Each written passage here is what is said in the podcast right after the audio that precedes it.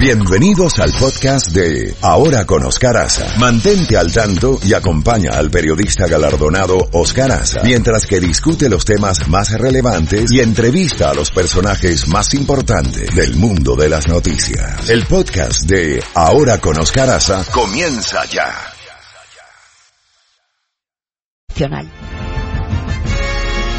Bueno, siete y siete minutos y ya tenemos a nuestro primer invitado, el coronel Octavio Pérez, con quien vamos a conversar. La primera pregunta es ¿por qué fue lanzado al mar tanto el, los cadáveres, tanto el de Osama Bin Laden como el de Baghdadi? ¿Cuál es, cuál es la razón, eh, coronel? Buenos días.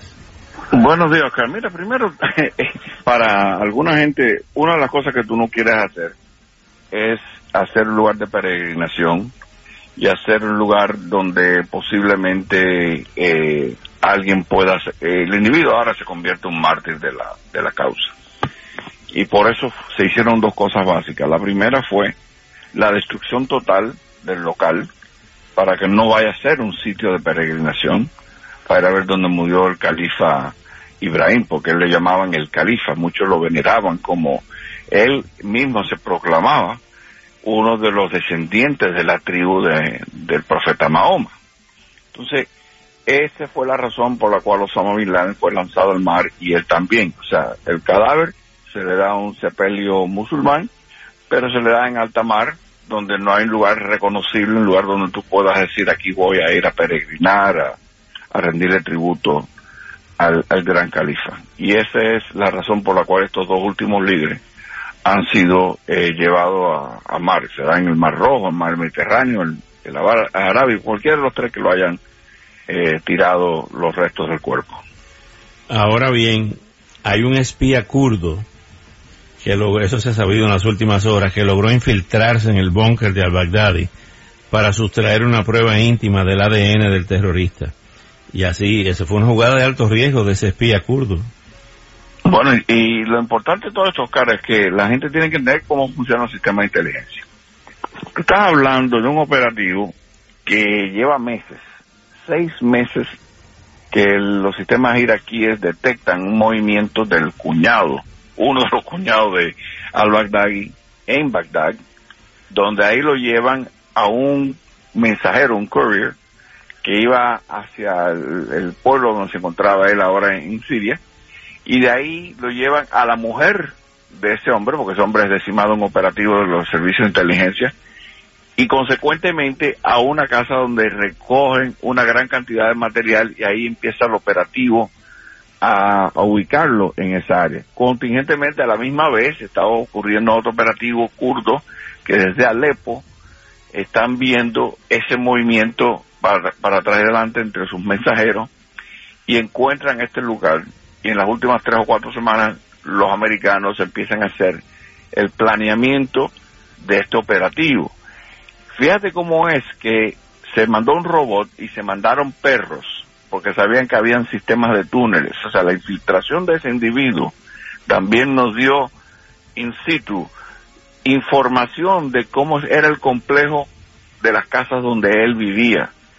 Y eso fue la importancia, porque el operativo en sí tomó veintipico, treinta minutos en buscarlo, allanarlo, capturarlo, o en lo que se, se, se inmoló.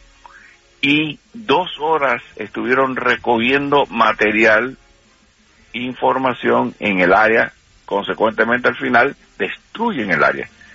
Aquí hubo mucha colaboración, aquí hubo mucha preparación, eh, eh, como tú dices, la importancia de la infiltración de este individuo en, en este lugar que nos dijo que habían ciertos túneles, al punto de que lo acorralan en un túnel sin salida. En ese momento de la conmoción, el individuo, que ya llevaba viviendo ahí desde marzo, es como tú ahora se te olvidó cómo está configurada tu casa, por Dios, y terminas en un callejón, y eso fue lo que ocurrió. Así que aquí estamos hablando de colaboración, de muchos servicios de inteligencia humana, haber puesto un micrófono, haber puesto eh, alguien que estuviera mandando a ese tipo para que el operativo que ensayó, que eso es lo que hacen las fuerzas especiales, muchas veces el ensayo del lugar se hace con una maqueta, se hace con, con para replicar el operativo y saber exactamente cuántos pasos hay que dar en cada pasillo.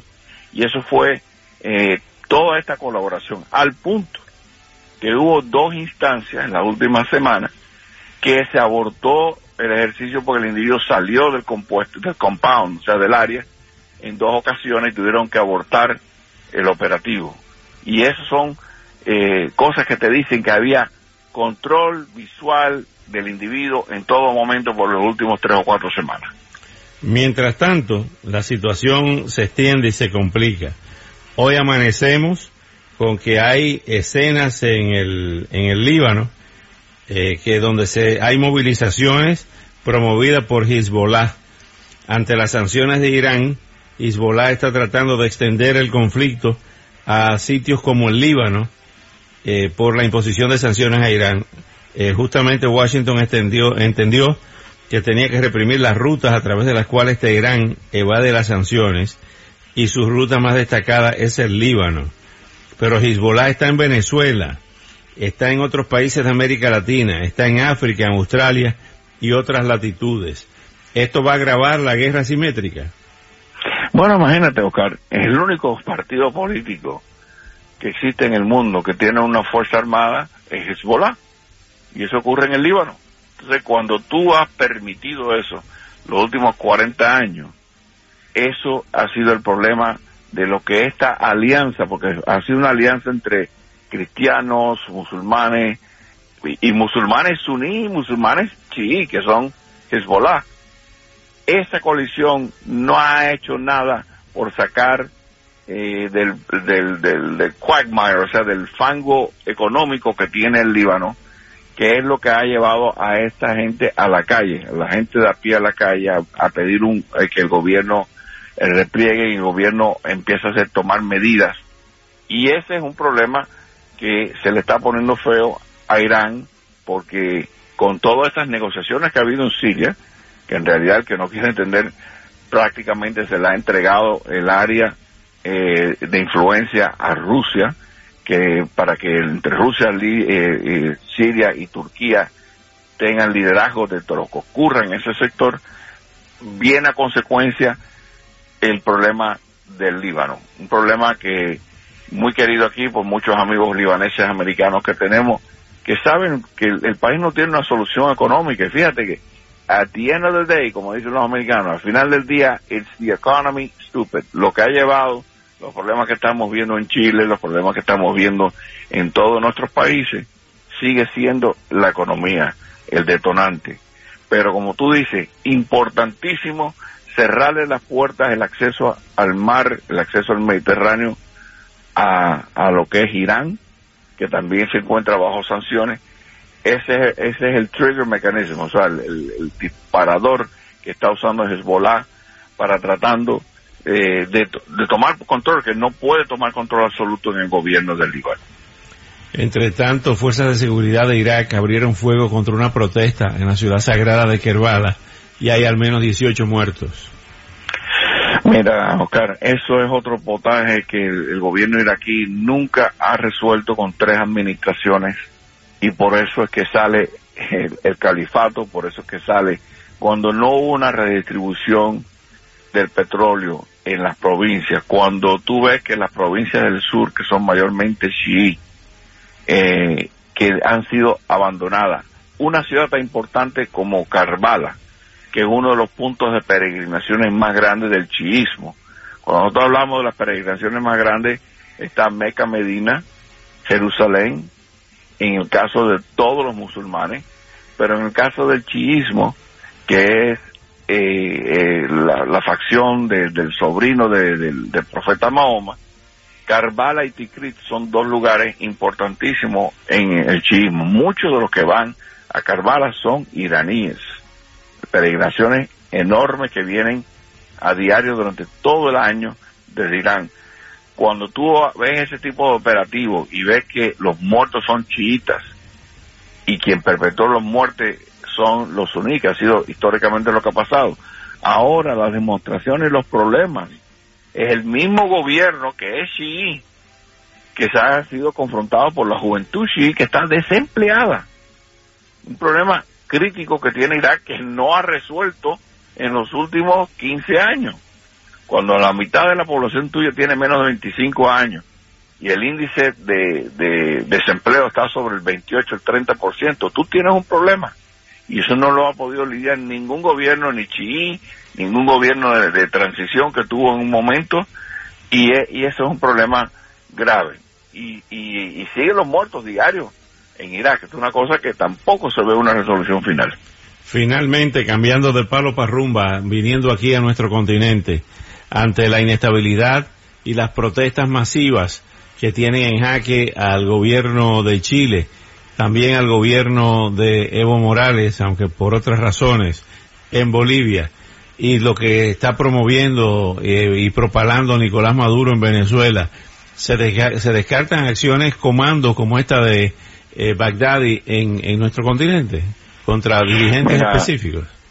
Mira, Oscar, ayer estaba escuchando eh, a varios analistas en el caso de Chile y a mí, y tú bien lo sabes, eh, cómo es posible que en un día 73 estaciones de un metro han sido destruidas a la misma vez. El que me diga a mí que ahí no hubo coordinación, la gente es verdad que el descontento público y el gobierno chileno a lo mejor habrá tenido eh, pecados de omisión por muchos años en cuanto eh, cómo vive cierto sector del país. Pero cuando hay barrios que no se han tocado nada y, son los alcaldes comunistas en Santiago los que están, esos barrios están limpios, no ha habido ni una sola demostración ni nada, y todo se va hacia los barrios más afluentes, al metro, la línea número uno, la línea principal del metro.